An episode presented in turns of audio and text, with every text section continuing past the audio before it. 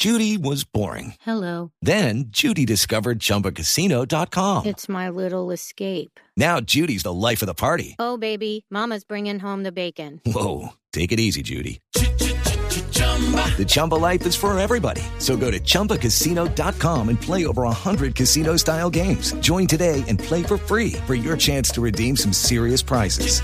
chumba ChumbaCasino.com. No purchase necessary. Void where prohibited by law. 18 plus terms and conditions apply. See website for details. La nueva alternativa. Este domingo en Encuentros Blue, percepción, revelación e inspiración para sanar y cambiar la vida de otros. Equilibrio entre lo material, lo mental y lo espiritual y muy buena música en Encuentros Blue para vivir bien por Blue Radio y bluradio.com. La nueva alternativa. Este fin de semana largo en el Blue Jeans, el sábado hablaremos sobre los colegios que no dejan tareas, sus beneficios y los resultados académicos para los estudiantes.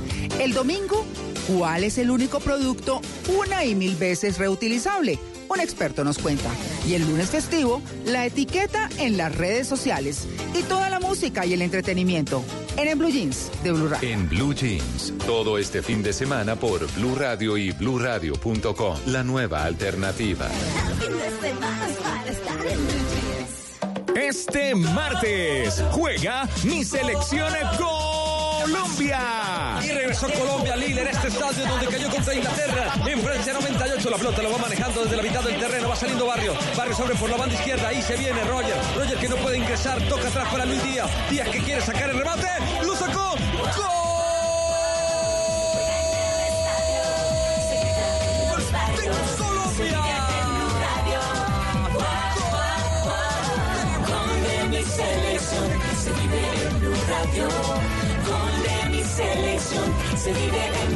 Colombia Argelia, desde la una de la tarde. Blue Radio, la nueva alternativa. Voces y sonidos de Colombia y el mundo en Blue Radio y bluradio.com. Porque la verdad es de todos. Son las 2 de la tarde, dos minutos. Actualizamos información en Blue Radio. Atención porque aumentaron las cifras de muertos, de heridos y de detenidos por cuenta de las manifestaciones en Ecuador. La Defensoría del Pueblo está hablando de seis personas muertas y ya superó la cifra de las mil heridas. Vamos a Quito. Allí tiene lo último, Joana Galvis. Compañeros y oyentes, buenas tardes. Los saludos de la ciudad de Quito. Hace pocos minutos, la Defensoría del Pueblo de Ecuador elevó a siete el número de fallecidos en el contexto de las protestas sociales que completan una semana en la nación suramericana. Además, en el documento también indica que se han registrado 1.340 heridos y un total de 1.152 personas han sido detenidas. También las autoridades informaron que temporalmente la restricción de movilidad en el distrito metropolitano y los valles se levanta a partir de las 11.30 de la mañana y se retoma a las 20 horas de hoy domingo. Esa es la información que podemos reportar desde la capital de los ecuatorianos, Joana Galvis, Blue Radio. Gracias, Joana. Siete fallecidos entonces, según dice la Defensoría del Pueblo, y la gran expectativa sobre los diálogos que podrían comenzar aproximadamente a las 3 de la tarde, diálogos entre el gobierno de Lenín Moreno y los indígenas. Dos, tres minutos, 12 aficionados fueron capturados en España después de haber protagonizado una pelea después del partido de ayer entre Colombia y Chile. El reporte con María Camila Castro. La policía detuvo a seis aficionados por participar en una riña, a cinco por protagonizar altercados y una por amenazas a los miembros de los cuerpos de seguridad del Estado. Antes del encuentro internacional, la policía realizó nueve detenciones de seguidores colombianos, clara mayoría en el estadio y los alrededores por agredir a un hincha chileno. Además, antes del partido y durante el partido se levantaron cinco actas por tendencias de armas blancas con la intención de entrarlas al estadio, ocho por porte de sustancias estupefacientes y cuatro por invasión del césped y una por embriaguez. El encuentro entre ambas selecciones había sido declarado de alto riesgo, por lo que contó con un dispositivo policial especial para prevenir incidentes y mejorar la seguridad de los espectadores. María Camila Castro, Blue Radio. Y a propósito de aficionados al fútbol, un hincha de Millonarios murió a manos de seguidores del América de Cali después del partido de anoche en el Estadio El Campín de Bogotá.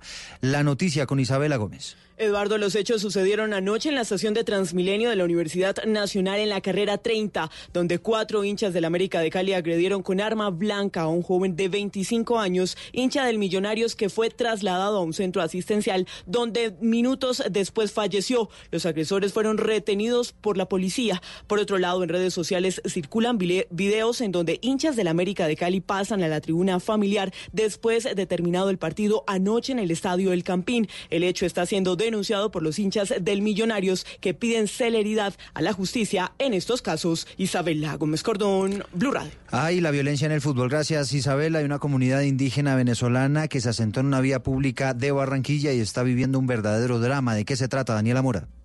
A la intemperie y en condiciones infrahumanas permanecen desde hace tres meses cerca de 80 indígenas Yucpa bajo el puente de la Murillo con avenida Circunvalar en el sur de Barranquilla. En las últimas horas, esta comunidad proveniente de Venezuela ha decidido pedir ayuda a la administración distrital para retornar al vecino país, asegurando que desde las inundaciones registradas el pasado 3 de octubre en la serranía de Perijá, desconocen el paradero de sus familiares. Escuchemos la solicitud de una de las líderes de la comunidad indígena, Giovanna Romero. Por mi casa pasa el río y yo quisiera saber cómo está mi esposo por allá. yo tengo coroto también allá, tengo animales allá, no sé qué es lo que está pasando ahorita porque no tengo comunicación con él. Mientras 39 niños y mujeres embarazadas viven en medio de basuras y escombros que a diario son arrojados en esta zona, hay quienes prefieren continuar en la ciudad debido a la crisis que enfrenta el vecino país. Desde Barranquilla, Daniela Mora Lozano, Blue Radio. Y el Bus Colombia llegó al municipio de Soacha, el Bus Colombia de Noticias Caracol y Blue Radio estuvo Uriel Rodríguez hablando con los ciudadanos previo a las elecciones de este próximo 27 de octubre. Uriel. Me demoró cinco horas eh, yendo al trabajo y de regreso. Y eso que tiene que uno coger doble transporte. Como si todos los días se tuviera que vivir una odisea, los habitantes de Soacha ya no aguantan más tener que pasar su vida entre largas esperas de transporte público para llegar a sus trabajos o lugares de estudio. Vivo con una hija que es discapacitada entonces toca ver por ella. Ella es doña María Ramírez, trabaja en Teusaquillo, en Bogotá, y por si fuera poco, después de pasar parte de su vida entre trancones y en buses que parecen latas de sardinas, más encima debe llegar a atender a su familia. ¿Qué momento tiene para descansar esta mujer de 60 años? Es cuando uno prácticamente es cabeza de familia, entonces le toca a uno para el Rincón del Lago la policía molesta mucho, no deja trabajar los carritos, no hay transporte. hay veces cuando las busetas vienen llenas, cogen los carritos de ahí. Bueno, al que suba ahorita como a la alcaldía, que nos colabore en ese sentido para nosotros contar con nuestros servicios. Y ese es el lamento de otros soachunos que cansados de promesas sin cumplirse, cada vez que hay elecciones, de a poco van perdiendo la esperanza de tener una vida digna. Rosas, astromelias, margaritas, pompones. O para que la señora Luz Marina Córdoba tenga un mejor camino cuando va al casco urbano a vender sus flores. 40, 50 minutos. Caminando. Caminando, sí, señor. El Bus Colombia de Noticias Caracol y Blue Radio continúa su recorrido por las principales ciudades del país, desde Soacha, en Cundinamarca. Uriel Rodríguez Silva, Blue Radio. Ese tema de la movilidad sí que será definitivo en Bogotá, pero también allí en el municipio de Soacha. Gracias, Uriel. Y hablamos de deportes. Estamos en mitad de tiempo. Camilo está jugando Colombia, la selección Colombia sub-23, un partido amistoso frente a Perú. Así es, Eduardo, el partido es previo al preolímpico que se jugará en enero. Un gol de Kevin Quevedo al minuto 35, jugador de la Alianza Lima. Eh, hace ganador al conjunto peruano. El conjunto colombiano en la portería eh, en este momento está con Kevin Mier. Los defensas son Herrera, Terán Paz y Angulo. En el medio campo está Valanta, Gudelo, Sinisterra y Benedetti. Y adelante el figurón Casierra y el delantero Angulo. Le cuento además que hoy se jugarán cinco partidos de la fecha 17 de la Liga Profesional de Fútbol. La equidad recibe en el Estadio de Techo en este momento. Con el Once Caldas inició a las 2 de la tarde, van siete minutos del primer tiempo. En Magdalena juega la Unión frente al Envigado a las 4 y 30 con transmisión de Blue Radio. Juega Nacional frente a Río Negro. Jaguares de Córdoba, Independiente Medellín juegan a las 6 de la tarde y cierra la jornada dominical Cúcuta Deportivo recibiendo a Patriotas de Boyacá. Noticias contra reloj en Blue Radio. Y estamos atentos porque la aerolínea Avianca ha reconocido que hoy nuevamente están teniendo cancelaciones y demoras de vuelos hacia Quito, hacia la capital ecuatoriana, por cuenta de la difícil situación de orden público en el vecino país. Y hay noticia que está en desarrollo. Las tropas del ejército sirio se están movilizando en, al norte del país y se disponen a controlar las localidades dominadas por las fuerzas kurdas en medio de la ofensiva que Turquía está desarrollando en esos territorios. Ampliación de todas estas noticias en blurradio.com. No se muevan porque ya viene Mesa Blue. Lo invitamos a un encuentro con la magia de la naturaleza, con un legado natural que debemos proteger. Especiales Caracol presenta El Sendero de la Anaconda, un encuentro con la Amazonía colombiana. Mañana a las 9 de la noche, Caracol Televisión. Rica harina, rica harina, rica harina, es la que me fascina. Rica harina, rica harina, rica harina, es harina. De las mejores cosechas del más puro trigo importado, traemos a su mesa Rica Harina, la harina fortificada con vitaminas B1, B2, hierro, niacina, ácido fólico y todos los nutrientes que hacen las delicias de sus platos preferidos. Trabajamos pensando en usted. Nada nos emociona más que ver a un colombiano triunfando y esa pasión no nos cabe en el pecho, cantando con el alma cada gol de nuestra selección y poniendo a soñar a las nuevas generaciones. 50 años transmitiendo emociones y lo mejor aún está por verse. Tú nos ves, Caracol TV. Lo invitamos a un encuentro con la magia de la naturaleza, con un legado natural que debemos proteger. Especiales Caracol presenta El Sendero de la Anaconda, un encuentro con la Amazonía colombiana.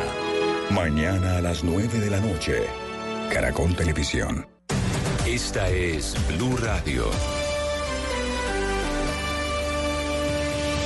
En Bogotá, 89.9 FM. En Medellín, 97.9 FM. En Cali, 91.5 FM. En Barranquilla, 100.1 FM. En Cartagena, 1090 AM. En Bucaramanga, 960 AM.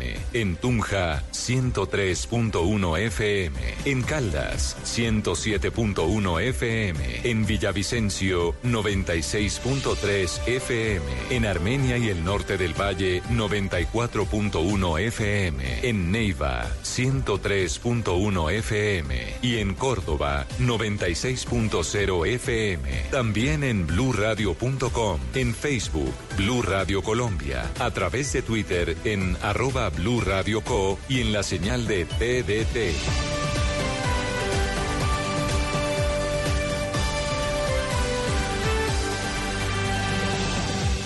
Radio, la nueva alternativa. Los personajes, las historias, las anécdotas, las confesiones, las noticias, todos los temas puestos sobre la mesa. Aquí comienza Mesa Blue.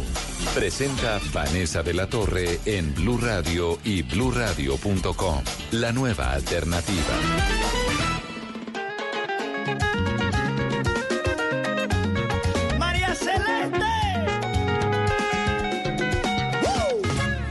Será que soy adicto a ella? ¿Será por su boca? ¿Será por sus cejas? ¿O por ese cuerpazo que tiene que cuando lo miro el reflejo me deja? ¿Por qué será que soy adicto a ella? ¿Será por la forma tan rica que besa? ¿Será porque me prende como un rayo y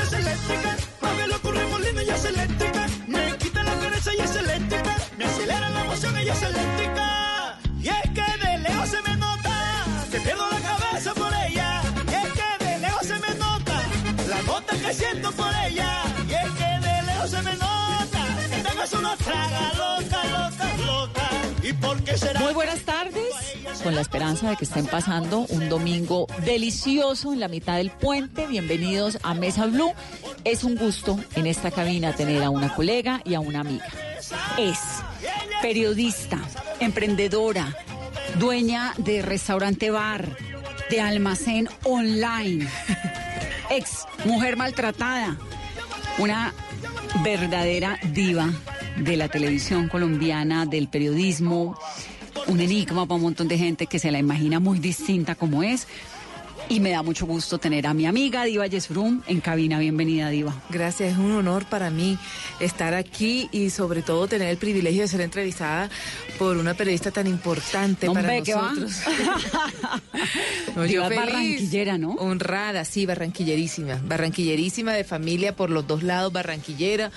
Eh, todavía después de 19 años de estar viviendo acá, todavía no, no me acostumbro a la changua, no me acostumbro al frío, todavía no me acostumbro a muchas cosas. Pero también es de 19 años. Valledupar, un poco. Mi corazón pertenece a Valledupar, soy ciudadana, eh, ciudadana ilustre de Valledupar y eso es un, un honor para mí tan grande saber que yo voy al valle del cacique Upar y la gente me considera allá ya por decreto oficial hija de Valledupar, feliz, encantadísima. Diva, cuando digo que usted es un enigma grande, pues es verdad. Yo he tenido la, la gran fortuna de ser amiga suya desde hace muchos años y la conozco desde el día cero, pues, de la vida.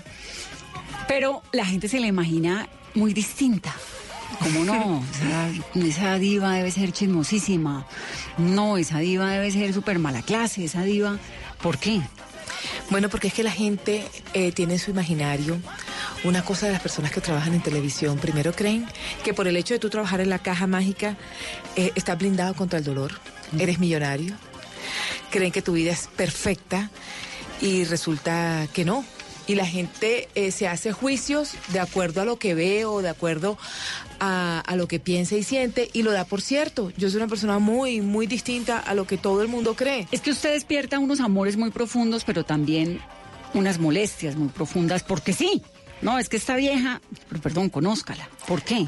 Porque Eh, esos extremos. La verdad es que las personas que me aman me idolatran y creen que soy la Virgen María con un micrófono en la mano. Incluida yo. Y el que me odia quiere coger una mini Uzi y asesinarme. Eh, son personas que, que tal vez no están acostumbrados a que alguien les hable tan de frente. Por eso cuando a mí me preguntan, ¿cómo te parece algo? Dije, si me estás preguntando, te voy a responder, me parece esto y esto y esto. Yo no tengo pelos en la lengua para decir las cosas. A mí que realmente me dice, ay, la chismosa de la televisión. A mí me importa un carajo la vida de las personas. ¿Pero usted es chismosa? No, yo trabajé en un programa de chismes, pero nunca me metí en un solo problema por programa de chismes. Yo trabajé para hacerle un equilibrio a la gente que estaba ahí, eh, para, digamos, para hacer un aporte periodístico a la red. Estuve un año y luego me fui. Pero Tal vez pero porque ha entrevistado a tanta gente importante en su vida, desde Leonardo DiCaprio, bueno, hasta J Balvin, porque además tiene un libro sobre Marvel, La vida no es un collar de perlas, porque además ha asesorado a Caracol Televisión en novelas como Rafael Orozco, El ídolo, Amor de Carnaval, Tarde lo conocí, digamos, porque hace parte de verdad como del alma de la farándula colombiana. Exacto. Por ahí pasa la cosa. Lo que pasa es que la gente cree que yo me sé la vida de los famosos por chisme y no porque realmente estoy viviendo paso a paso con ellos. ¿Cómo no saber, por ejemplo, la vida de J Balvin si lo tuve en mi escritorio pidiéndome ayuda para sacar su primer video? ¿Cómo? Cuénteme no- eso, ¿cómo fue? Ay, más lindo, bello, bello. Él era bien gordito. Él era gordito y todavía tenía pelo y pues estaba sonando y su papá iba también a mi oficina y en ese momento él trabajaba con Héctor Contreras eh, y fueron a- allá y nos pidieron ayuda y nosotros ¿Y lo usted ayudamos. trabajaba en dónde? Acá. Allá en Caracol. Y también en Porque usted RCN. trabajó en RCN en- en una época, luego dejó de trabajar en RCN, volvió a RCN, luego a Caracol. Yo empecé en RCN. En Barranquilla. Me- sí, me fui para TV Hoy, me devolví a RCN, me quedé por todo, por todo, 12 años. Estando en RCN, me llama Caracol, me vengo para Caracol y, Y ya. acá me quedé. Y acá me quedé. Y lo de J Balvin fue estando acá. Sí, Caracol. claro, estando aquí en Caracol, pero mucho, J Balvin, cuando Maluma, cuando llegó, yo viste Maluma, ¿qué? ¿Este quién es? Eh, eh, lo mismo, por ejemplo, a la hora de trabajar con Tom Cruise, con Leonardo DiCaprio, con Anne Hathaway, Andy García, Dwayne Johnson, la famosa Roca. eh, ¿Cómo con- conoció a toda esa gente?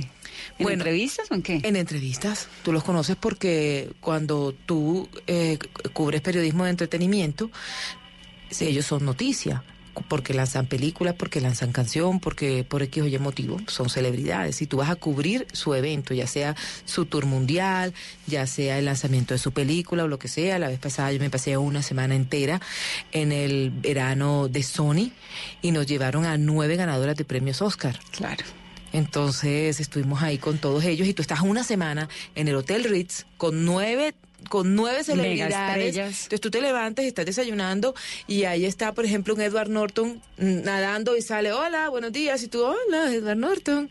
¿Sí me entiendes? O sea, estás ahí y ¿Es así de guapo compartes. como parece? Sí, es guapo como parece. ¿Y Leonardo DiCaprio? Bellísimo, tiene la piel de durazno que tú y yo, por mucho barro que nos echemos en la cara, nos va a costar trabajo. O sea, él es bellísimo. Tom Cruise no es el enano que todo el mundo cree. Lo que pasa es que es un tipo que mide como 1,72 y las mujeres que le gustan son altísimas. Entonces, Nicole claro, Kidman, que fue tan alta. Claro, y. Katie Holmes, Katie Holmes, altísima. Katie. Holmes, flaquísima. ¿Pero es tan guapo también? Sí, muy guapo, muy lindo, muy querido. Dwayne Johnson es una cosa absurda. ¿Cuál es Dwayne Johnson? La Roca. Ah, ok. La Roca, que recientemente hizo Guardianes de la Bahía, que hizo Rápido y Furioso, el grandote, así, que ha sido campeón mundial eh, muchas veces. ¿Qué pasó entonces con J Balvin? Iba a su oficina con su papá. Cuando Eh, él quería comenzar a ser cantante, ¿a que usted lo apoyara o a qué? Como todos los artistas. Claro. Como todos los artistas. Es que en su momento Álvaro era el representante de él y después iba con eh, Héctor Contreras. Es normal a llevar sus videos y a saludar y nosotros yo me acuerdo que los ayudábamos y él, oye mira, vamos a hacer la sección de, vamos a hacer la sección de entretenimiento desde tal parte, te esperamos, te esperamos. Y usted iba. Y yo iba precisamente, yo iba precisamente, ay Dios mío, ¿qué es este, este teléfono? Estoy tratando de apagarlo y lo que hace es que se prende y estoy en plena entrevista, a favor no molestar. Entonces yo iba precisamente con él y lo invitaba y él ¿Se le paró bolas lo Sí. suficiente? Sí, pero un día lo veté. Y lo regañé mucho. ¿Por qué? Porque imagínate tú, párale luego te cuento. Resulta que él iba a lanzar una canción, yo no me acuerdo cuál era. No era mega famoso. Y entonces me dice, ay, Diva, ayúdame, no sé qué tal. Y dije, listo, te voy a ayudar, vamos a hacer una cosa. Su lanzamiento iba a ser en un lugar súper exclusivo en Bogotá. Venía de Medellín y todo. Yo dije, voy a sacar la sección del noticiero. Y te la voy a poner ahí. Me acuerdo que era Adriana Tono presentando. Para que tú te presentes ahí con tus bailarines, hagas el show y digas que es el lanzamiento exclusivo de todo, no sé qué, tal, tal, tal. Listo, perfecto, lo cuadramos, pedimos microondas, eh, satélite, fuimos Cámaras, con satélite, dos cámaras, Adriana Tono ahí vestida súper de gala, vestido de cola y todo, y nunca llegó. No. Nunca llegó porque lo cogió un trancón. No puede ser. Yo me puse muy brava con él, porque Pues entonces le tono como una loca ahí hablando en un lugar que la gente no entendía. Claro, y ya viene J Balvin y nunca Y, llega. Y son claro. tres minutos de un noticiero. Y Darío Fernando Patiño más contento. el director. No, uno dándose la pelea además Y por yo, eso. Darío, lo que pasa es que J Balvin es que va a sacar el que va, es que, es que, es que, o sea, más o menos. ¿Y hoy en día mantiene esa amistad? Ay, más lindo, claro. Yo, por ejemplo, yo lo felicito. Oye, te felicito, qué chévere tal cosa. Y la vez pasada estaba en el concierto en Barranquilla este año. Y, me, y también en Valledupar. Y le dije, me encantó. Oye, ¿qué, ¿qué fue lo que más te gustó? ¿Cómo es que le dice? ¿Cómo? José. Josecito, sí, José. Josecito. Sí, José. porque alguna vez eh, tuve la fortuna de trabajar con Diva en Mañanas Blue, teníamos programa juntas. Y, ¿qué hubo, José? Y yo, ¿vista? ¿Por qué le dice José a J Balvin? claro, porque son esas amistades que nacen desde... Desde hace tiempo. Desde, hace, mucho. tiempo. y así mismo mucho. fue con Juanes, con Carlos Vives, con Sofía Vergara, con Shakira. Eh, ha sido maravilloso, ha sido maravilloso poder tener contacto con tantas estrellas, ver nacer a tantos grandes personajes del mundo del entretenimiento y ser testigo de sus triunfos, de sus fracasos, de sus luchas. Por ejemplo, eh, de ver cuando, saber cuando Silvestre Dangón cambi- cambiaba empanadas por canciones y hoy en día es una mega estrella que toca tocarle el camerino para ver si lo atiende a uno. no, mentira. La vez pasada me invitó a, a Miami a estar en su concierto en el American Airlines Arena y me sentí tan contenta Es porque no es un colombiano que le canta a los colombianos, es un colombiano que le canta a Latinoamérica. Entonces él decía, ¿dónde está la gente de Ecuador? Y yo, a mí no me cabían los ojos ese concierto. Y la gente de Ecuador, ¡guau! Y Guatemala, ¡guau! O sea, es de Latinoamérica. Y yo decía, listo, nuestros artistas salen al exterior a cantarle, pero a los colombianos. Este le canta No, a, la- son a los estrellas latinos. de un nivel, y lo mismo J Balvin. J Balvin a No. uno se le olvida, pero fue el primero que le dijo a Donald Trump, usted puede ser muy Donald Trump, pero yo no le canto en su concierto en Ecuador. Claro, Entonces, y también sabe Cuando nadie criticaba tanto a Donald Trump, que en esa época pues no era ni siquiera candidato a la presidencia de Estados Unidos, o medio sonaba, pero era imposible. No, imagínate tú que, que la vez pasada yo estaba en Cesarea y acababa de pasar y vi un letrero y dije, ay, acaba de pasar Maluma y en concierto de Maluma, qué chévere. Hice el comentario con los amigos con los que yo estaba y me dice la señora, ay, tú eres el país de Maluma, qué chévere. Y yo dije, sí, él es muy querido. La señora nunca entendió que yo le estaba hablando de que yo conocía a Maluma, sino que ella entendió que era como una fanática más de Maluma y yo, ok, chao. ¿Y qué opina Diva del avión de Maluma? De ese comentario que hizo en estos días, que lloró cuando vio su primer avión y no sé qué. Claro, esa es una emoción muy grande porque Maluma era un muchacho que llegó acá y con, como se dice prácticamente con una mano adelante y una atrás apoyada por su tía Judy y su papá fue el que le abrió las puertas de la casa. Su papá so- eh, pues estaban separados y entonces el papá aquí eh, en Bogotá y entonces Maluma tocaba las puertas y le decían que no y este muchachito que cree que por bonito va a venir acá y le ha demostrado que sí, que, que tiene un atractivo pero también tiene un talento muy grande y un Muy carisma con maravilloso. Claro, y, y no, no solamente con Madonna, todos los art- a mí me dijo Don Omar, Don Omar, me dijo, oye Diva, yo quiero cantar con Maluma. ¿Qué hago? O sea, Don Omar, el rey del reggaetón. Imagínate, cantando con Shakira, que es nuestra diosa del pop, que la perdimos porque Shakira no es de Barranquilla, Shakira es universal. O sea, las grandes. ¿Pero la perdimos o la ganó el mundo? La ganó el mundo, la ganó el mundo. Cantando con estrellas universales. O sea, eso es algo muy, muy grande. Me, me sentí muy emocionada, como te digo, también cuando Silvestre compró su avión y verle la firma Silvestre Dangón en el avión. Yo decía, wow, Dios mío, ¿por qué no me diste voz? Me diste con micrófono en la mano entrevistar. Diva, siempre se habla de, de todos los campos del, del periodismo, pero qué tan difícil es cubrir entretenimiento y estar siempre al lado de las celebridades y de la fama. Dificilísimo, porque el alcalde, el gobernador, el comandante de la policía se mueren por salir al aire, se, por, se mueren porque le abren los micrófonos para escucharse en radio o en televisión. Pregúntale a Shakira si le importa que uno le entreviste. o sea, no le interesa. Uno ha estado, la gente cree que, ay, te la pasas recorriendo el mundo, mira, a mí no se me olvida. Eh, a mí me... Sí, pero ahorita. Pero es que también se les olvida que cuando estaban más jovencitos. Ellos eran los que nos rogaban a nosotros. Exactamente. Claro, pero- Que eso es, digamos, lo que uno dice, bueno, perdón, que, que funciona igual, tal vez en la política, en, en todo lado funciona igual. Mm, Distinto el entretenimiento porque los políticos sí o sí necesitan cada vez en cuando a los micrófonos y la prensa a ellos, pues es una relación innegablemente muy unida. Pero a los artistas casi que se les suele olvidar que en algún momento te llevaron el DVD en la mano y te dijeron, mira, y uno hizo el favor de entrevistarlos, ¿no? Cuando ellos no los conoce la persona, tú eres su ídolo. Cuando no los conoce nadie. Cuando ya son conocidos y más o menos están a nivel, tú eres su amigo. Cuando ellos son una celebridad, tú eres un fastidio. Así de sencillo. ¿Así de crueles? Así de crueles y así de crueles este medio. Claro. ¿Usted cómo ha hecho para sobrevivir tanto tiempo, para reinventarse siempre? Porque uno siempre está hablando de Valle Surum, siempre tiene un proyecto, no se cansa. Vale, lo que pasa es que toca retroalimentarse y toca buscar la plata, porque ¿qué más hace uno? Este, toca ser trabajadora y aprender de los golpes y aprovechar y aprender a mirar la vida a tu favor, por muy malo que sean las cosas. Entonces, cuando algo malo te pasa, hombre, tú aprovecha eso malo para que te dé un aprendizaje y para que te ayude a crecer, porque tú tienes derecho a equivocarte, pero no a repetir error. Entonces, Viva, usted es una gran estrella y es sin duda la periodista de entretenimiento más importante que hay en Colombia, de lejos. En un mundo en el que la estética es fundamental. Usted, con, pues sus competencias son eh, Andrea Serna, ¿no? Sí. Laura Cuña, pues que no quisiera yo jamás en la vida tener que compartir en nada con Andrea Serna. ¿Cómo hizo? Porque usted es una mujer brillante, interesantísima, chéverísima, pero en un momento en el que estaba de tú a tú tenía 20 kilos de más encima. Sí, la verdad te voy a contar. Uno, yo nunca me he sentido una mujer fea y el hecho de tener que los demás no te hace una mujer fea o una mujer bonita. Para nada, de acuerdo, pero es un mundo cruel. Sí, ok, pero ¿sabes una cosa? Tener kilos de más es un defecto, pero tener kilos de menos también. Y no hay mejor aderezo que la carne sobre el hueso. Entonces, cuando tú vas por la calle, el hombre mira más a la carnudita que a la flaquita. Lástima, pero es verdad.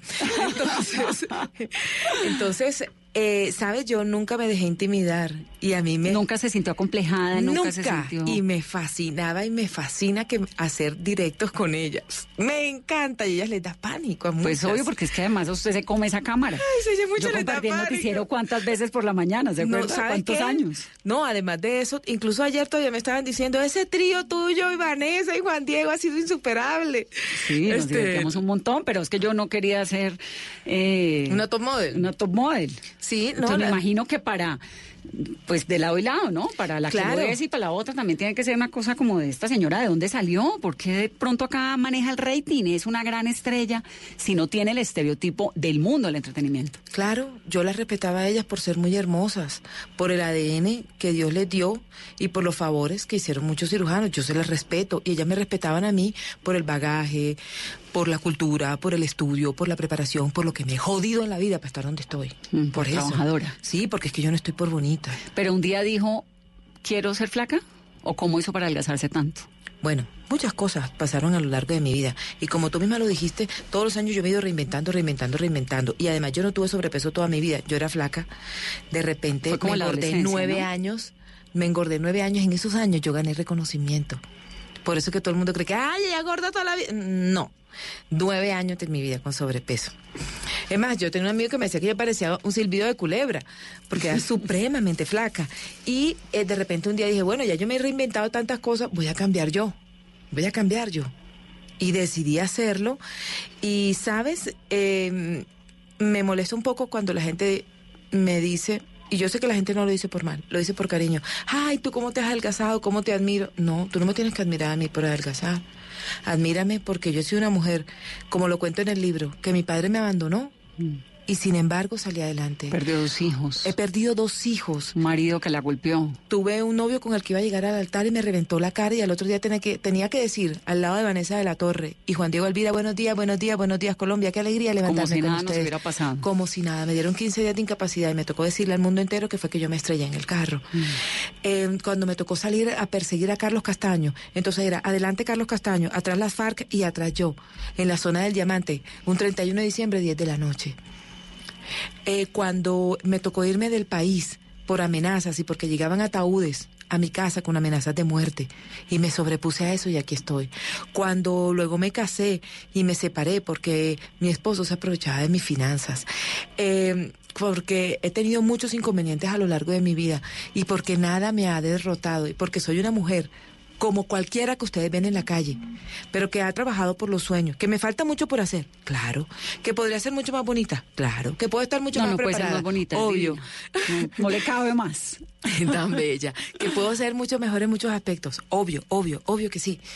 Pero que también me he superado mucho, porque yo era para que me hubiera quedado en Telecaribe sin que tener, sin que trabajar en Telecaribe fuera algo malo, pero que yo me hubiera podido quedar en Telecaribe, me hubiera quedar en Radio Tapita, me hubiera podido quedar en cualquier cosa y no, decidí apostarle eh, sin saber, sin saber hasta dónde podía llegar.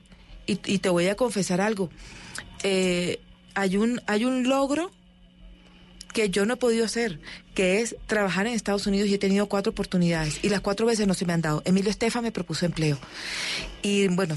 Bueno, iba para Telemundo alguna vez, ¿no? Me O para- propusieron ser la productora ejecutiva de Al Rojo Vivo, eh, co- y ser jefe de María Celeste Arrarás. Lo recuerdo me perfectamente. Propusieron, me propusieron reemplazar, o sea, ser el reemplazo de Joan Rivers, porque en Univision me llamaron y me dijeron, tú eres la presentadora revelación de Latinoamérica. Aunque las cosas no se dieron, el hecho de que te hayan llamado por teléfono y te hayan dicho, tú eres la presentadora revelación de Latinoamérica, teniendo mujeres enfrente de ti, que han pasado por reinados, por pasarelas y con kilos de menos. ¿Y eso es por me Diva? de la risa. ¿Por qué? Porque no, le di- no me dio miedo ser yo misma. Yo que tengo una escuela de, de presentación, es un, es, es un centro en el- de, de presentadores en que le enseñamos a la gente a De presentar. formación. De formación, sí.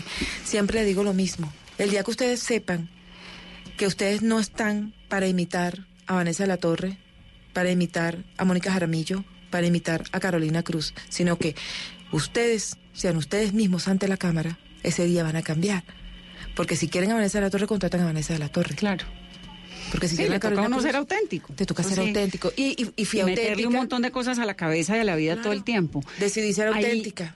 Ahí usted pone fotos en, en Instagram. ¿Cuántos millones de seguidores tiene en Instagram? Un millón, un millón y pico. Un millón y pico.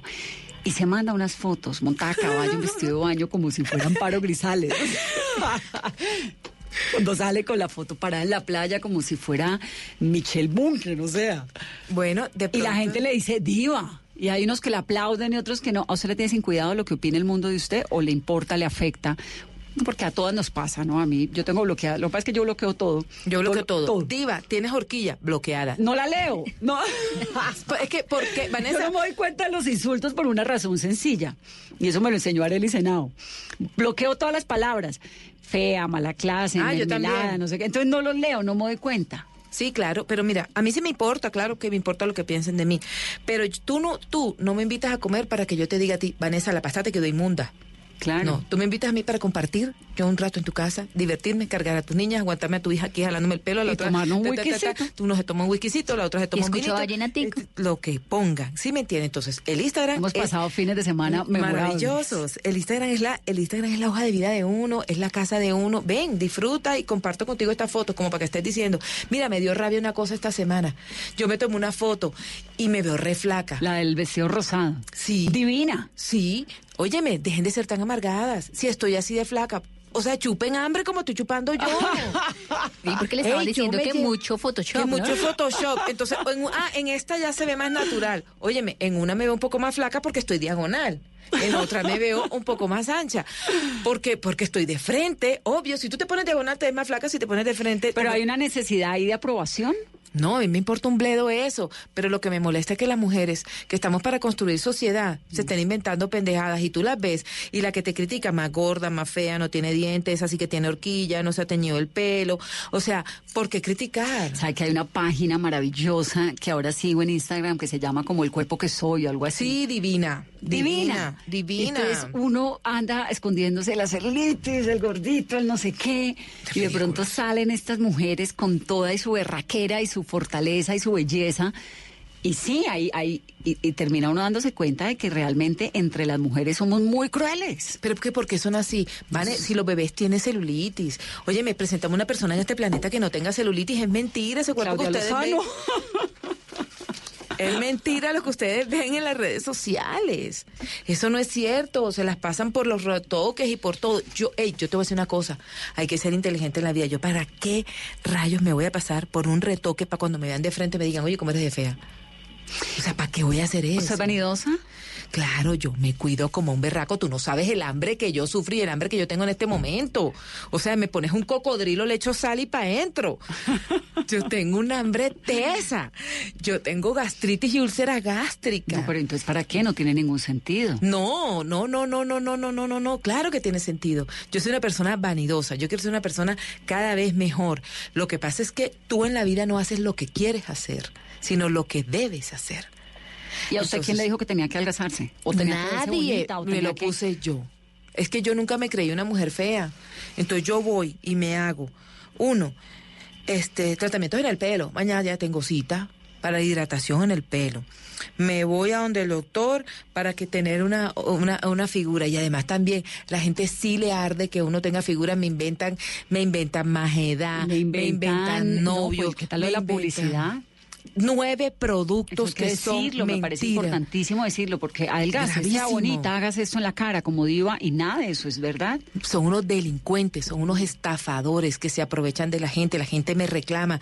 Tú deja de estar jugando con los sueños de las personas. Eso no tiene nada que ver con Yo no eso. tengo nada que ver con eso y hay nueve productos en el mercado diciendo, así como yo adelgacé, yo tenía traumas, ni tenía traumas ni nada, adelgacé porque quise cuando me quiero engordar, me quiero engordar. ¿Qué fue lo que pasó con su papá, diva? Bueno, mi padre era un hombre supremamente guapo, eh, se casó con mi mamá, y, pero era muy bandido, muy sinvergüenza. La primera, la primera cosa en la que ese hombre me falló a mí fue que yo no estaba para nacer el día que yo nací. Él no estaba. No, a usted. Yo no debía nacer el 18 de junio. Yo tenía que nacer en julio y mi papá obligó a mi madre a que adelantara el parto porque él se tenía que ir a comprarle una casa a la moza. Ay, no puede ser. Entonces yo nací el 18 de junio, yo no tenía por qué nacer ese día y ese hombre me falló en eso. Fue infiel muchas veces. Hay una hay una anécdota que yo cuento ahí que me dolió mucho. En el libro. Sí, y mira, yo estaba en el colegio, yo estaba chiquitica en el colegio y entonces él, no sé por qué razón, no sé, no sé, no sé, el transporte escolar no me recogió y él me llevó. Pero él vivía con su mamá. Sí, claro, hasta ahí todavía David, no se habían separado. Yo tengo tres hermanos. Sí. Entonces, ellos no se habían separado todavía. Y resulta que, ah, no, la perla es que mi papá y mi mamá se separaron un 22 de diciembre, ¿no? Y mi hermano nació un 2 de enero, o sea, linda esa Navidad. Pero bueno, entonces eh, me dijo, bueno, yo le dije, tú me vas a recoger en la tarde. Y me dijo, sí, yo te recojo. Y nunca se presentó, nunca ¿Y usted llegó. tenía cuántos años? Cinco. Fui la última niña en el colegio y yo sentí que el tiempo fue eterno. Entonces, eh, yo me imagino que tuvo que ser a la media hora, a los 40 minutos o a los 20 minutos porque Barranquilla todo lo que da la vuelta. Entonces mi mamá llegó por mí y me recogió y ese día yo me di cuenta que mi mamá sería la única persona en el mundo que nunca me ha fallado y a hoy todavía mi mamá nunca me ha fallado. No, se pegó unos viajes divinos con ella, Entonces, se va, sí. estuvo en Israel hace poco, en México, ¿no? Esa mujer le he cumplido todos los sueños a sus 78 años. La descarada esa llega de Israel y me dice, oye, nena, ¿será que me puedes cambiar el tiquete porque me quiero ir a las fiestas de San Pedro? Y yo, ven acá, o sea, calienta casa. 78. Has estado en Miami, en Orlando, en Israel, en Palestina, en, en Jordania, en seis meses y te quieres ir para las fiestas de San Pedro y tienes 78 años, calienta casa. ¿Y cómo se desliga emocionalmente de su papá? Él se desligó solo. ¿Se Él- fue? Eh, mi papá y mi mamá se separaron. Mi mamá le dijo, yo no te quiero ver más. Y él fue tan obediente que nunca más lo volvimos a ver. ¿Nunca lo volvió a ver? No. Y te voy a contar una cosa que no cuento en el libro. Un día estoy en el, en el sepelio de X persona y fuimos mi mamá, mi- mi mis dos hermanos y yo. Y estamos, dos de mis hermanos y yo. Y estamos en el sepelio y cuando de pronto miramos para abajo y decía Orlando Yesurún. Y nosotros nos asustamos porque Orlando Yesurún se llama mi hermano. A nosotros se nos había olvidado que era que mi papá también se llamaba Orlando. ¿Y se murió? Mi papá se murió, sí. Mi papá se murió con la moza al lado. Y entonces... eh, No se dice moza, se dice la otra señora. Bueno, sí. La vecina, la, La, la amiga, la señora, amiga. la dama de compañía. Todo el mundo tiene enamorar, derecho a enamorarse un montón de veces, ¿no? La Sí, vida. pero no abandones a tus hijos. A usted lo que le duele es eso. Mí, sí, él tiene derecho a hacer su vida y a lo mejor ese era el amor de su vida. Perfecto, excelente. Pero no se te olvide que tú tienes un hijo que faltando un mes para nacer. No se te olvide que tu hijo necesitaba pañales.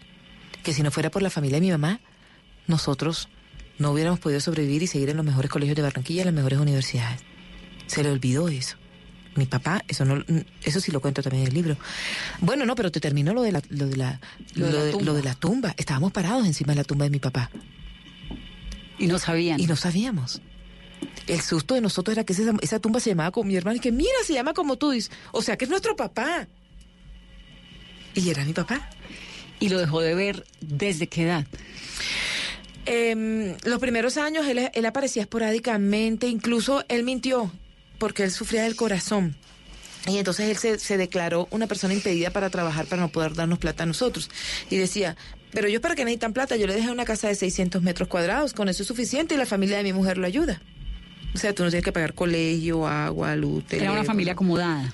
Claro, sí, claro. Esto era una casa de 600 metros cuadrados, Casa teníamos enorme. dos carros, nosotros teníamos los mejores colegios de Barranquilla. Mi mamá, por supuesto, mujer de la época, no trabajaba en ese momento. Y de pronto, mi mamá, cansada del mocedío, de las damas de compañía, mi mamá le dijo, ¿y sabes qué? O sea, vete. Vete ya de la casa porque no soporto más esto. Y se fue y, y vino a conocer a mi hermano dos meses después de que mi hermano nació. O sea, eso no se hace. Diva, eh, ¿de qué manera esa relación tan traumática de su papá y su mamá, ese abandono del papá, marcó la manera como usted se relaciona con los hombres? Tuvo un novio que pues le pegó. Cuando ¿no? faltaba poco por un Para ataque de celos, cuando faltaba poco para casarse. se, se divorció, digamos, ha tenido unas relaciones amorosas complejas, pero ¿de qué manera esa relación traumática la marcó? Mucho, mucho, mucho. Yo soy una persona eh, que, digamos, que soy muy estricta en mis relaciones con los hombres. Cuando me digo estricta es que, o sea, yo no le aguanto los cachos a un hombre, porque yo le digo a una persona, yo ya sufrí lo suficiente, yo no te tengo por qué soportar a ti ni maltrato, ni gritos, Mm. ni insultos, ni plantadas, ni te llamo a las cinco. Y no te llamo. Y no te llamo, estaba ocupado. O sea, esos cuentos yo no me los como. Que ah, yo soy hombre, entonces yo puedo tener un desliz por ahí porque tú. Pero es que porque eso yo- es muy vallenatero. La cultura vallenata, pues... Eso es muy no- de no- todo, no estoy pero- hablando mal de nadie, pero todos los vallenateros que, que hemos entrevistado aquí nos cuentan esas historias y a todos los regalos digo, ¿pero qué es eso? Claro, ellos son así, ellos son así, pero el colombiano es infiel por, Por naturaleza. por naturaleza. Lo que pasa es que el costeño, como es más espontáneo, lo dice. Claro. En cambio, el del interior se lo calla. Pero todo eso es un cacherío que hay aquí, una cosa más espantosa. Entonces, el hombre que llega a mi vida siempre le digo, si vienes, ven a hacerme feliz. Y si no, ni llegues. Entonces, en ese sentido, yo sí soy muy, muy estricta con eso. Y sabes, yo ni le abro las puertas de la casa a cualquier persona, ni las puertas de mi corazón a cualquier persona. Yo soy alguien que tengo, conozco a medio universo, pero tengo muy pocos amigos de verdad del corazón. Por ejemplo, tú, yo te amo, te quiero y te adoro. Yo no te estoy jodiendo todo el día. No, pero cuando nos vemos, no nos calla nadie. mutua, Claro. un respeto muy profundo. Claro, mutuo respeto, cariño, admiración, tantas cosas. Eh, yo saludo a tu mamá con cariño, yo cojo a tus peladitas que son hermosas, te las piropeo siempre, eh, todo, ¿me entiendes? Eh, me, me he vuelto una persona muy, no quiero decir la palabra que no soy tolerante, pero sí, sí me gusta que me respeten. Y yo considero que mi padre no me respetó y no nos respetó a nosotros como hijos ni a mi mamá. Entonces el hombre que llega a mi vida sí tiene que respetarnos, claro. Y la mamá, ¿cómo superó ese desamor con los hijos tan chiquitos? Mi mamá más boba nunca más se volvió a enamorar. Y yo le digo, niña, tú sí eres de malas porque no tienes punto referente en el sexo. Ella no sabe si mi papá era, era, era buen amante o no. El único hombre es huesazo. ¡Qué huesazo! ¿Y por qué no volvió a enamorarse? No, porque mi mamá se dedicó a criarnos a nosotros, a sacarnos adelante y quedó tan desilusionada del amor que mi papá le dicen el difunto y no se había muerto. Mi papá era tan sinvergüenza, ¿ve? Que decía que él, a las mujeres cuando se las iba a levantar, le decía, lo que pasa es que mi, mi esposa es cuadraplégica, anda en silla de ruedas. Ento- y tenemos ¿Ese era el cuatro cuento que hijos. Ese era el cuento que echaba. Y tenemos cuatro hijos. Entonces, ¿yo cómo la voy a dejar a ella? Él está muerto y mi mamá todavía sigue caminando. Ay, no puede O ser. sea, y bailando de festival no, festival. esa mujer es una sinvergüenza. Vamos a hacer una pausa rápidamente. Estamos hablando con Diva Yesurum, que está estrenando libro. Cuénteme el nombre, cuénteme un poquito más. Se llama Sé una diva empoderada. Si yo pude, tú puedes. Volvemos en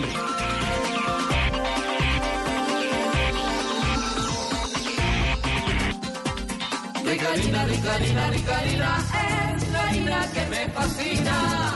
Ricarina, Ricarina, Ricarina, es la harina para todos. De las mejores cosechas del más puro trigo importado, traemos a su mesa Ricarina, la harina fortificada con vitaminas B1, B2, hierro, niacina, ácido fólico y todos los nutrientes que hacen las delicias de sus platos preferidos. Trabajamos pensando en usted. Lo invitamos a un encuentro con la magia de la naturaleza, con un legado natural que debemos proteger. Especiales Caracol presenta El Sendero de la Anaconda, un encuentro con la Amazonía colombiana. Mañana a las 9 de la noche, Caracol Televisión. Es la harina que me fascina. De las mejores cosechas del más puro trigo importado, traemos a su mesa Ricarina, la harina fortificada con vitaminas B1, B2, hierro, niacina, ácido fólico y todos los nutrientes que hacen las delicias de sus platos preferidos. Trabajamos pensando en usted. Sea una diva empoderada. Si yo puedo, tú puedes. Así se llama el libro de Diva Yesurún en una foto divina ella con su sonrisa. Diva, dígame una cosa. Todo este cuento que le echan a uno, que hay que aprender a reírse, que hay que aprender a posar, que usted tiene un ángulo mejor que el otro, que no sé qué, ¿todo eso es verdad? Hombre, tú sí tienes que aprender a posar, tú no te vas a sentar a jorobar. Pégese al micrófono. Ay, sí, verdad. Después de esta viejera se me olvida no que estamos que hablarle al micrófono. No estamos en la sala como nos regañaban a nosotros al aire. Eh, claro que tienes que aprender a posar, obvio, obvio. O sea, uno porque- tiene un lado por el que se ve mejor que el otro, un ángulo. No, no, no, yo no creo en eso, pero sí tienes que aprender a tener una postura, una tiene que aprender a tener una postura correcta para presentar. Pero usted cómo va, se lo digo porque a mí me pasa, yo presento y a mí se me olvida si me estoy, estoy despelucada, estoy bien peinada, si tengo, no, se me olvida. Vamos. ¿Cómo Mm. yo se- sé. Sí, cómo se concentra uno en que tiene que verse bonito, el pelo bien arreglado, meter la barriga, pararse y hablar al mismo tiempo, no bueno, se puede. lo primero que tú tienes que hacer es lo siguiente. Tú te arreglas lo mejor que puedes. Entonces tú, antes de salir al aire, tú te miras en el espejo y dices, bueno, esta es mi mejor versión, ya me olvido de quién Que eso soy también físicamente. para una fiesta, ¿no? Claro, claro. Esta es mi mejor versión. Ya de aquí no me hago nada más porque mejor me pudro. Entonces, listo. Te olvidas de quién eres tú físicamente. Y cuando estás en el set, te concentras. Es como un chip. Mirada de águila, pecho de paloma y nalga de sinvergüenza. Y Mirada de águila, Pecho, de paloma, y nalga de sinvergüenza. Y pa'lante. Qué bueno. ¿A usted quién le enseñó eso? Ah, pues la vida. Diva, tiene el restaurante bar Casa Matilde. Más lindo, es un restaurante precioso, ese es mi santuario, es muy bonito. Soy accionista, soy la accionista más chiquitica de todas. Usted es una Eh, emprendedora. Ay, sí. Tiene también tienda de ropa. la Tengo tienda de una Diva. tienda, sí. ¿Que sale de dónde? Lo de la tienda de Diva y lo del restaurante. Cuénteme Bueno, esas el historias. restaurante, eh, yo soy em, cercana al grupo de Bedesa, que es el grupo de rumba pues más importante que tiene Bogotá, que son los mismos dueños. ¿Puedes decir los nombres? Claro. Bueno, de les la Quinto, cuenta de listo, Quinto, Marqués, Bungalú, 440, Casa Matilde, Matildelina, o sea, tienen cualquier cantidad de bares. Rumbeaderos, Y de verdad. rumbeaderos, los buenos de Bogotá. Entonces, ¿qué pasa? Ellos tienen socios estratégicos. Hay que sacarle a Carolina un carnet urgente de eso. De Matildelina y de Casa De. Matilde. Ya es. Ay, mejor dicho, accionista. No, ya le veo la cara que es accionista. Total. Está que se ca- acaba la reserva Acaba de de licor. montar un- una tienda de helados en Pacho Cundinamarca. Pacho, Cundinamarca. Va por las acciones de Matilde Lin. Chévere, súper. Y entonces. Y entonces eh, resulta que ellos tienen socios estratégicos. Y como yo soy una persona cercana al vallenato y todo el rollo, entonces yo tengo unas acciones pequeñitas ahí. La tienda virtual, yo, soy, yo tengo una especialización en diseño e industria de la moda. La moda me fascina, la moda me apasiona, la moda me encanta. Y yo lo que hago en la tienda virtual es que le vendo a las grandes marcas. También es una forma mía de conocer el mercado. Para que el día que yo tenga plata y ya sepa cómo se maneja el maní, yo me lanzo con mi marca. Pero por ahora estoy vendiéndole la marca a todo aquel que, que yo tengo unos accesorios, que yo te lo vendo. ¿Y que yo quién tengo le unos lápices, compra? no sé qué. ¿Quiénes son las clientas? ¿Le va bien? Me va bien, no me estoy volviendo millonaria, para que te voy a decir. O sea, yo para qué voy a decir mentiras. No soy rica, pero no soy pobre, soy deliciosa. Entonces, entonces, no me estoy volviendo millonaria, es una apuesta que estoy haciendo. El 4% de los colombianos compra por internet.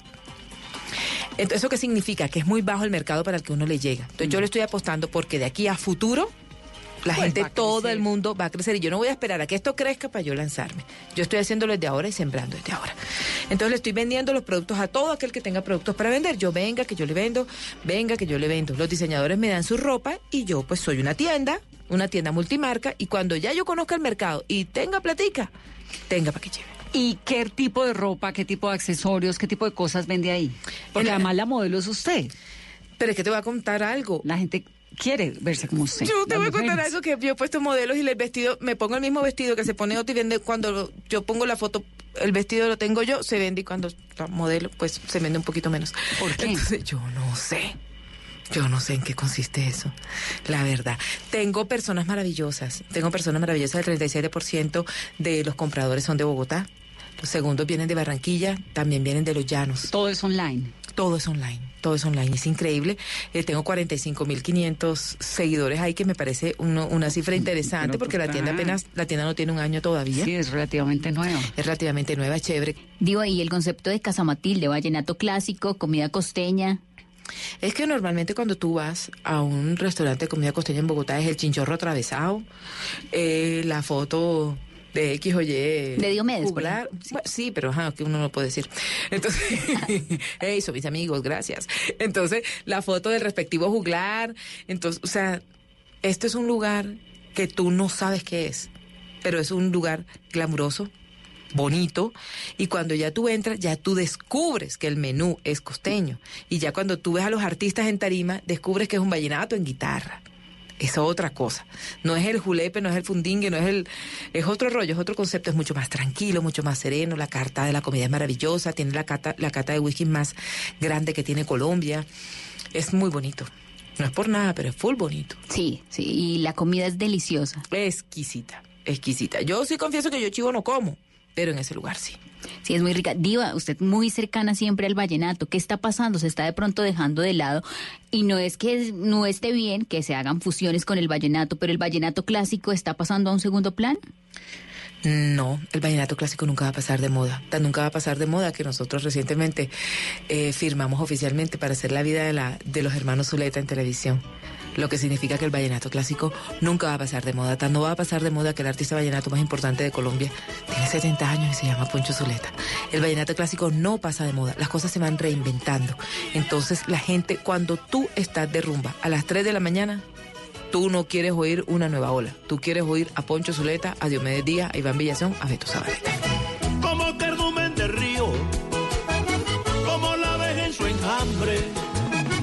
Así yo quiero mi vida, estar contigo, inseparables. Así yo quiero mi vida, estar contigo, inseparable. Yo soy tu poeta, tu compinche, soy tu amante peregrino y en las noches tu lucero. Deja que la luna tome vino, que brinde con las estrellas este amor puro y sincero. Deja que la luna tome vino y que brinde con las estrellas. Miguel Ángel Illich. Inseparable, inseparable. Somos los dos, inseparables. Inseparable, inseparable. Somos los dos, inseparables. Puedo irme lejos como ave perdida, como los piratas buscando tesoros. Pero aquí en mi pecho te llevo prendida. Eres mi estrellita cuando estoy tan solo. Y si mil mujeres quieren mis caricias, yo les digo siempre El vallenato clásico nunca va a pasar de moda. Lo que pasa es que el público y la radio pide otras cosas. Pero, pero la gente en su corazón lo tiene guardado como un gran tesoro. Diva, en su libro, ¿qué otra de las anécdotas eh, más tristes que ha tenido en su vida y cómo lograr uno superarse después de caer tantas veces? Bueno, mira, eh, hay muchas anécdotas tristes, pero también hay muchas anécdotas que, que te ayudan a crecer como persona. Yo, por ejemplo, fui víctima de acoso, digamos, sexual por parte de un director que yo tenía cuando yo trabajaba en Barranquilla. Y eh, como no le paraba bolas a ese hombre tan bello que era, eh, se volvió acoso laboral y me estaba afectando psicológicamente en muchos aspectos. Ahí también cuento la historia de la barriga de trapos. ¿Te acuerdas, Liliana Cáceres, cuando se metió todo ese pocotón de trapos y dijo que tenía ocho hijos? La gente no sabe que la, una, éramos dos periodistas los que estábamos ahí y los dos periodistas fuimos los que descubrimos que todo eso era mentira.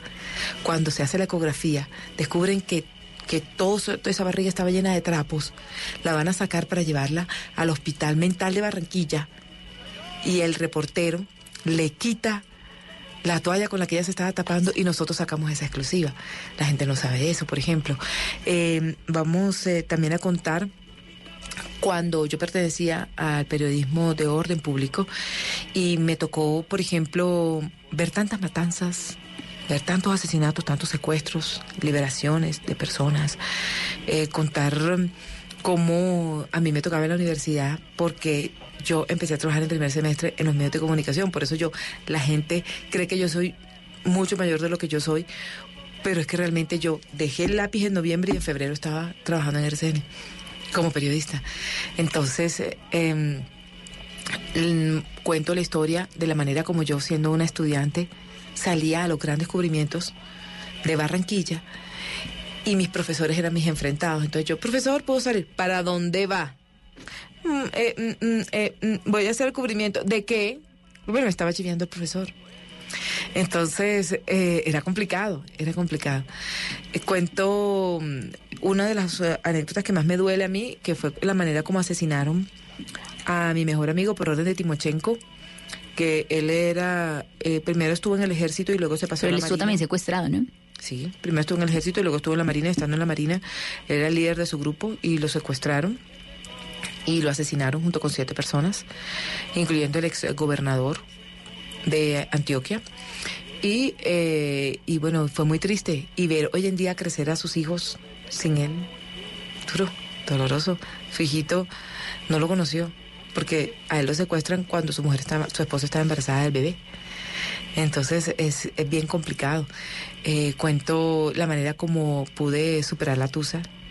¿Cómo se supera una tusa, Diva? Bueno, afortunadamente Dios me quiere mucho y mi mejor amigo es terapeuta. Vive en Europa. Entonces cuando me pasa lo que me pasa con este hombre, yo empaco maletas y me voy para Europa. Pedí vacaciones aquí y me fui. Y allá empezamos a hacer una serie de terapias y fuimos a terapias grupales y todo. Y, y afortunadamente salí de eso, porque es que la gente no puede entender por qué razón eh, te vuelves más débil cuando te golpea la persona que está a tu lado. Y es que te está golpe no te está golpeando cualquier persona. Te está golpeando la persona que tú amas. La persona con la que tú has construido sueños. Con la que tú piensas tener un futuro. La persona a la que tú le has apostado tu vida. Esa es la persona que te golpea. Te golpea, te traiciona, te humilla, te maltrata. Y en algún momento tú llegas a pensar, yo me merezco esto. Fue por culpa mía.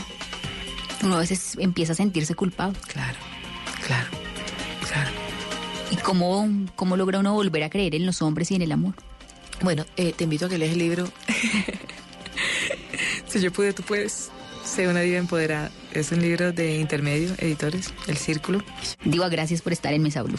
Bueno, muchas gracias, muchas gracias a ustedes porque por haberme tenido en cuenta, por escucharme, por eh, entender la sensibilidad de una mujer que lo único que quiere es eh, decirle al mundo que la vida sí tiene problemas, la vida sí tiene inconvenientes, pero que sí se sale de eso. Si yo pude, tú puedes. Ser una diva empoderada.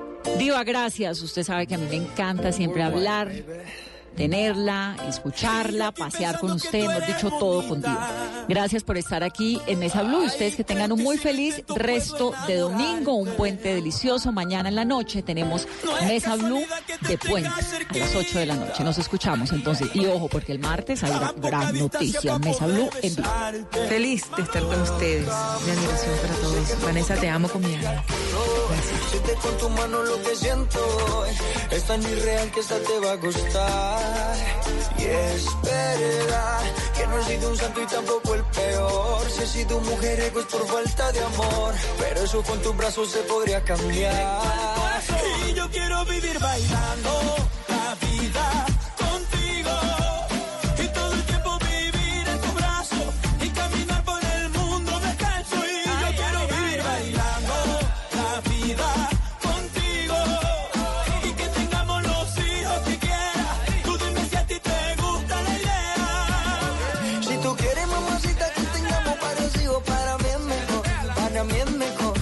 así yo viviría solamente practicándolo contigo, amor. Contigo, amor. Y si tú quieres, mamacita, que tengamos varios hijos, para mí es mejor. Para mí es mejor. Porque así yo viviría solamente Vamos a la no seas tímida. Quiero conocerte en la intimidad. Hagámoslo muy lento, despacio. Con tu caricia quiero llegar al espacio. Soy tu sugar daddy y tú eres mi mami. Por todas las vistas sonaremos un safari. Algo exótico, erótico. Prometo va a ser magnífico. Y vámonos de fuga, donde nadie nos vea. Nos vamos por humita